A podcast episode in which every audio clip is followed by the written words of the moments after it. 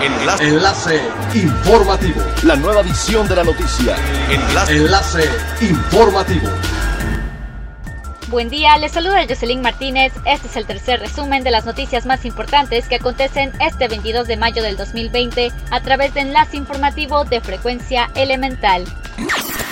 El empresario Francisco Córdoba propone al Consejo de Promoción Turística de Quintana Roo lanzar una campaña de promoción a los diferentes mercados sin fijar fecha de apertura de los hoteles y atractivos turísticos para mantener en la mente de los viajeros que Quintana Roo se prepara para la reactivación. Lo anterior luego de que el Consejo ha dado a conocer que las campañas de promoción turística del Estado siguen en espera para su lanzamiento, en tanto no existe una fecha definitiva para la apertura de los hoteles, pues esto dependerá de las fechas en las que las autoridades levanten el confinamiento.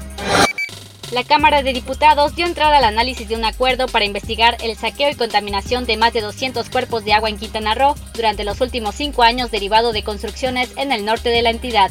Principalmente son los cenotes los que están siendo explotados tanto para actividad turística, así como depósitos de basura, afectando con ello la calidad del vital líquido. Tan solo en la zona de Tulum se encuentran 1.500 kilómetros de galerías sumergidas, incluyendo cenotes y ríos subterráneos, de los cuales el 40% presentan niveles de alta contaminación. Más allá de programar el regreso a la actividad turística aplicando la nueva normalidad, lo que se debe frenar es la curva de contagios y las cifras de decesos por coronavirus, pues un rebrote en este momento sería catastrófico, aseveró Roberto Cintrón, presidente de la Asociación de Hoteles de Cancún, Puerto Morelos e Isla Mujeres. Sostuvo que son positivos los primeros pasos que se dan en el Estado para regresar a la actividad turística, sobre todo al establecer mecanismos unificados y protocolos sanitarios que deben seguir todos los que se dedican al sector y la industria de los viajes. Sin embargo, expresa que son preocupantes las cifras que se siguen manejando de contagio. Es elemental tener buena actitud y mantenernos positivos, pero yo también las buenas noticias son elementales.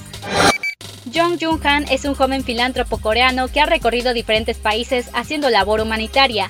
Abrió un centro educativo e internado en Bolivia y una escuela rural en Sri Lanka. Dirige una pequeña escuela en Tulum, pero fue sorprendido por la contingencia sanitaria y destinó sus recursos a comprar despensas y repartirlas entre la población más vulnerable. Entrega las despensas diarias a aproximadamente 1.500 residentes de 300 familias durante 7 semanas y se está preparando para entregar más despensas durante otras semanas más.